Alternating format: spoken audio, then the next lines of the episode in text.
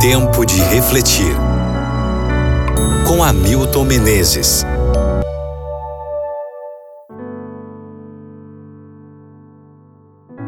Salmo 95, versículo 2. Saiamos ao seu encontro com ações de graças, vitoriemo-lo com salmos. Certo dia, alguns bandidos assaltaram um pregador inglês durante uma viagem. E naquela noite ele escreveu em seu diário: Fui assaltado hoje, mas mesmo assim sou agradecido. Em primeiro lugar, porque, embora tenham levado minha carteira, minha vida foi poupada. Finalmente estou agradecido por ter sido a vítima e não o ladrão. Aprenda a agradecer continuamente.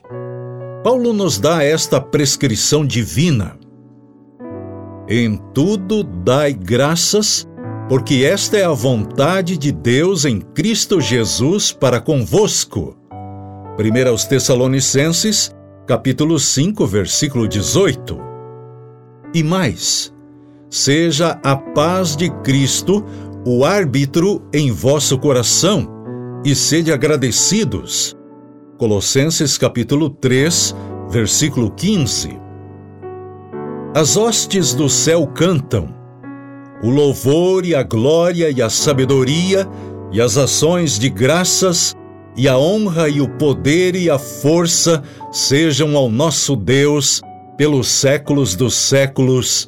Amém. Apocalipse 7, versículo 12. A gratidão é a expressão natural de um coração convertido.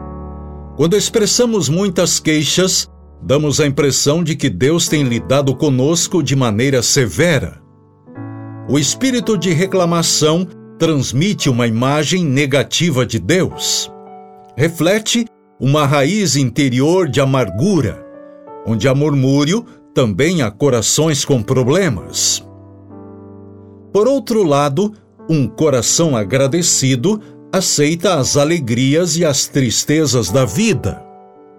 O espírito de lamúria é visto quando a vida não ocorre do modo como desejamos ou quando não conseguimos exatamente o que queremos. Não pensemos sempre em nossas necessidades sem nunca nos importar com os benefícios recebidos. Não oramos muito, mas somos ainda mais pobres em nossas ações de graças. Continuamente recebemos as misericórdias de Deus, e, no entanto, quão pouco lhe expressamos nosso reconhecimento.